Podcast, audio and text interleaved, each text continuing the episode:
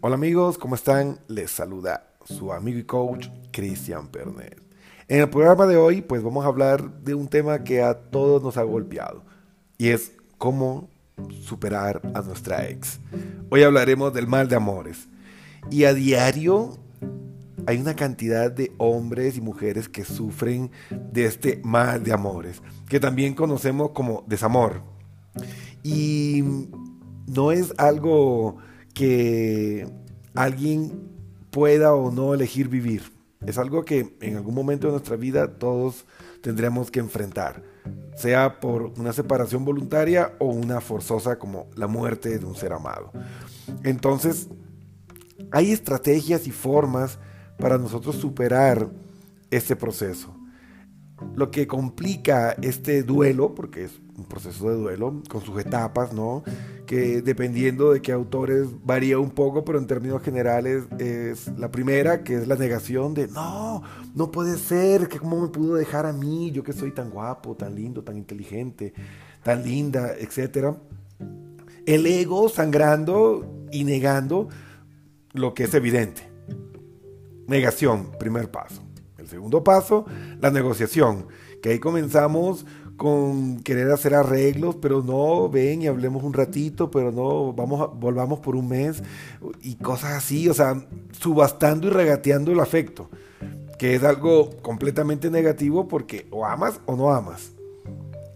Y este tiene una subdivisión, que es cuando comienzan las negociaciones con Dios, con el cosmos, te vas donde la bruja, que la amarre, y créame que si esas artes oscuras funcionaran, pues eh, los africanos o, todas esas culturas eh, místicas pues hubieran vencido a sus colonizadores pues con el poder de las artes oscuras, ¿no?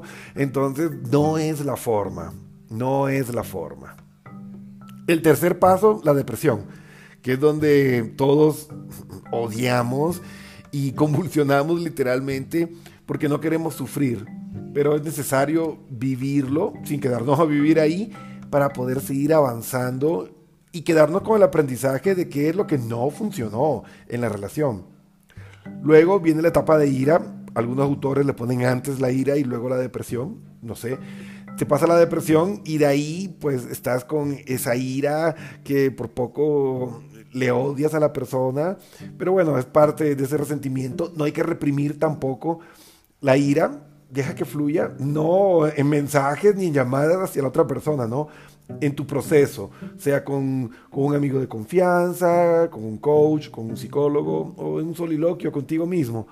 O escríbelo, ya lo veremos más adelante que les voy a dar siete pasos que les van a ayudar mucho para gestionar estos procesos de duelo de una manera más rápida y eficiente. Y luego de la fase de ira viene la aceptación. Cuando ya aceptas los hechos, pues sencillamente te queda el aprendizaje y hemos salido del desamor. Pero bueno, vamos a ir paso por paso.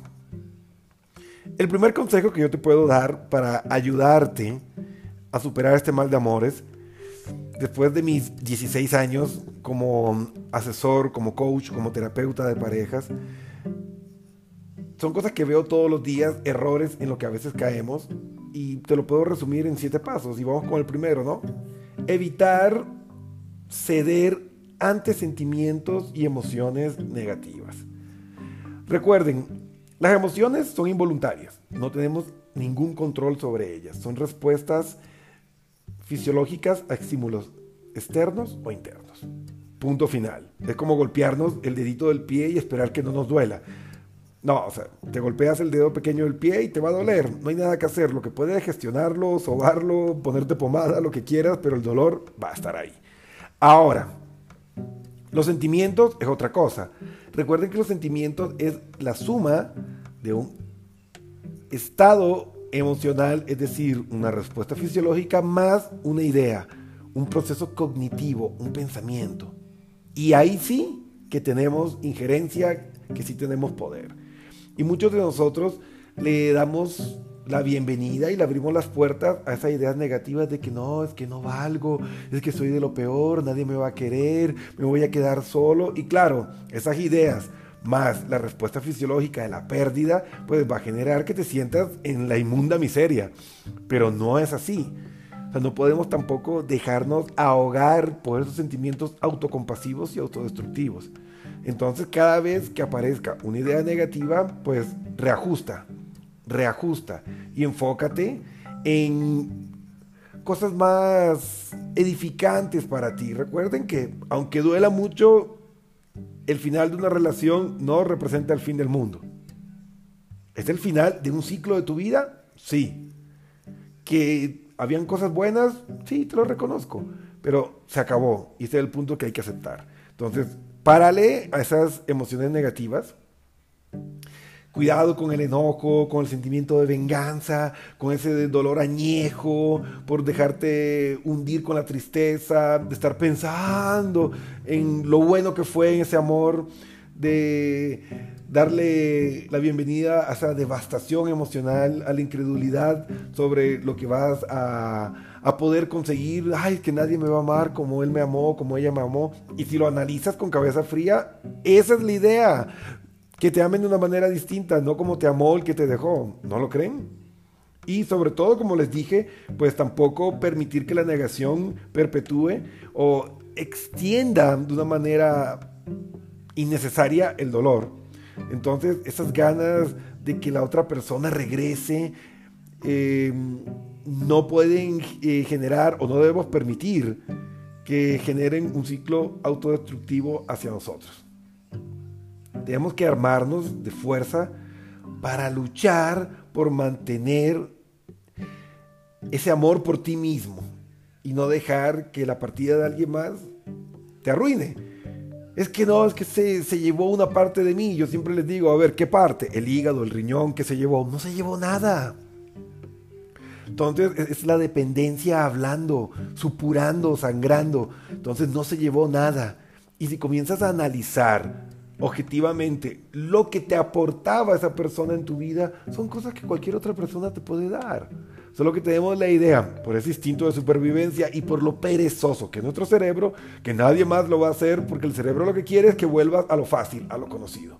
Pero no, lo que la vida te está diciendo es, por aquí no es, es momento de cambiar. Así que cuidado con esas ideas y no permitas que te dañen a ti mismo. Lo que te puede ayudar también es nuestro segundo paso, el segundo consejo que te doy. Escribe tus sentimientos o háblalos. Cuando el agua la estancas, se pudre. ¿Sí? Lo mismo pasa con los sentimientos, con las emociones. Se tiene que dejar que fluyan. Entonces siempre yo les recomiendo una bitácora emocional. ¿Qué es eso? Que escribas, escribas todo lo que sientes, lo que piensas, pero no en tus redes sociales, no estés mandando indirectas ni mensajes a nadie, no tiene por qué mostrarle tu dolor al resto de la gente porque eso no sirve. Lo que estás buscando inconscientemente es que una amiga de un amigo de la amiga vea esto y le diga, ay, mira, por poco se está muriendo sin ti. ¿Y qué esperas? ¿Que regrese por pena? ¿Por lástima? Déjame decirte que la lástima y la pena no es amor. Así que, párale. No te humilles por nadie. Si tienes que humillarte por atención, si tienes que humillarte por una gotita de afecto, pues eso ya no es amor y no va a salir nada bueno de ahí. Busca un amigo, de esos buenos amigos, no lo que están ahí achacándote, dándote palo, de lo que están recordándote a tu ex o lo que te están eh, diciendo lo malo que eres. No, un amigo de esos, de los buenos amigos que refuerzan, que escuchan, que saben callar y escuchar. O sencillamente busca un terapeuta, un psicólogo, un coach y ellos te van a ayudar con herramientas científicas para que tú puedas gestionar de una mejor forma esto. Así que ponlo por escrito, canalízalo y después si quieres quema la carta. Ojo, la carta, no al que se fue, por si acaso, ¿no? Quema la carta y eso te va a servir como una catarsis para liberar todo eso y cerrar ciclos. El tercer punto es cuida tu cuerpo. O sea, tras una ruptura sentimental enfrentamos sentimientos de venganza que nos llevarán a buscar la forma de hacerle pagar a esa persona por lo que hemos sentido y a fin de cuentas eh, hacerle sentir mal por el daño que nos hizo. Es una vendetta, una venganza. Y para que vea la persona lo que se ha perdido. Y ahí regresa el ego, ¿no? Yo que soy tan inteligente, tan guapo, tan guapa, yo que soy tan, tan próspero, tan solvente. Cuidado, ¿no? Y de esa manera, luego de la ruptura, algunos pueden empezar a tener problemas de alimentación, trastornos alimenticios, trastornos del sueño, eh, aislamiento. Y la sugerencia es que comas adecuadamente. ¿Sí? consume una dieta rica en fibra, proteínas, vitaminas, que estimulen tu energía y ayuden a que tu estado de ánimo se pueda mantener estable. Recuerden, el estado de ánimo es más avanzado y complejo que los sentimientos. Una emoción es fisiológica, es química, es ¡pac! Lo que te pasó, reaccionaste. El sentimiento es una emoción más un pensamiento, pero los estados de ánimos ya entran factores medioambientales, externos y otras situaciones colaterales, en este caso la alimentación. Si no comes bien, si no duermes bien, pues eso va a generar un impacto negativo en tu organismo y vas a generar un estado de ánimo negativo. Los estados de ánimo son de más baja intensidad, pero de larga duración y te pueden amargar mucho la vida. Así que a alimentarse adecuadamente, come bien. No es necesario que te comas media res, tal vez como comías antes, pero sí comer pocas cantidades y varias veces al día, unas cinco comidillas en el proceso que estás inapetente, eso te va a ayudar a mantener tus niveles tanto de glucosa como de otros eh, sustancias que son necesarias para mantenerte bien, porque si no comes adecuadamente y bajan tus niveles de glucosa, pues obviamente tu organismo va a comenzar a sufrir. Recuerde que el cerebro trabaja básicamente con azúcar, con glucosa. Entonces, si no comes bien, bajan esos niveles y tu cerebro literalmente comienza a trabajar disfuncional. Y eso va a generar otra serie de problemas que tú vas a adjudicarle a lo que se fue esta persona y en serio va a tener un reforzamiento negativo y vas a tener un reforzamiento de todo lo malo y muchas veces ni siquiera tiene que ver con lo que se fue el otro, tiene que ver con lo que tú te estás haciendo a ti mismo. El cuarto consejo, y siempre se los digo a los que vienen a terapia conmigo, haga ejercicio. Pero ojo, hay muchos que van al gimnasio compulsivamente porque no, es que, cuando me saco eh, eh, la mugre, el sucio, cuando, cuando entreno como loco, no sufro, no me duele. Claro, pero va a caer en un síndrome de sobreentrenamiento que te va a generar problemas aún más graves que el mal de amores. Así que recuerda, los excesos son los límites donde termina la vida. Entonces, todo con moderación. O sea, el ejercicio va a liberar endorfinas, ¿sí? También conocidas como las hormonas de la felicidad. Entonces, esto nos va a ayudar a mejorar nuestra condición general, nuestra función cognitiva y nuestro estado de ánimo. Y de este modo veremos la realidad de una mejor forma y mucho más positiva. Pero ojo, sin excederse, no tienes tampoco que inscribirte en un gimnasio y hacer actividades físicas que no te gustan. Haz lo que te gusta, sal en bicicleta, sal a caminar, anda a nadar, haz senderismo. Lo importante es que estés activo, pero con moderación y todo tiene que ser acorde a tu condición física. Si es posible, consulta a un licenciado en preparación física, en cultura física, un entrenador profesional que te guíe para que puedas hacerlo de la manera más eficiente. El consejo número 5 que te doy es que tenga en cuenta que tienes que agradecer, debes agradecer por las cosas maravillosas que aún tienes en tu vida. la ruptura de una relación hace que solo veamos las cosas negativas de nuestra existencia. la vida te apesta, te sientes feo, te sientes un fracasado y vos sigues reforzando una y otra vez esa idea. Y no vemos nada positivo. Y es como si estuviéramos encerrados en una caja, en un cuarto del terror, por donde solo se filtra el dolor y no dejamos que entre ni un rayo de luz. Y esto va a impedir que veamos las cosas positivas que sí tenemos, como nuestra familia, nuestro trabajo, eh, nuestra, nuestra salud en general, ¿no? Pues la mayoría no tenemos eh, una discapacidad o nos falta un brazo una pierna, y aunque tengamos una discapacidad, eso no quiere decir que tiene un impedimento para reconstruir tu vida. Pero enfocarte en lo que sí tenemos, que estamos vivos sobre todo, y mientras que estamos vivos, todas las posibilidades están frente a nosotros. Pero a veces miramos con tanta pena, con tanto pesar la puerta que se cerró, que no nos permitimos ver la que se ha abierto para ti. Entonces, la recomendación que te hago es llevar un diario donde registres los acontecimientos del día. La diferencia será que podrás eh, hacer un especial énfasis en anotar todo por lo que te sientes agradecido con la vida. Aunque al principio puede resultar difícil, si haces un esfuerzo te vas a dar cuenta que no has perdido nada, que ese ser amado no se llevó nada. No perdiste tus capacidades cognitivas, tu inteligencia, no perdiste un hígado, un riñón, una pierna, eh, sigues teniendo ese carro que tanto te gustó, ese trabajo que te gustó, la profesión, sigues estudiando lo que amas, están tus padres, tus hermanos, familiares, primos, personas que te quieren. Así que tienes un montón de cosas por, cual, por lo cual estar agradecido. Así que párale al drama, párale a la autocompasión.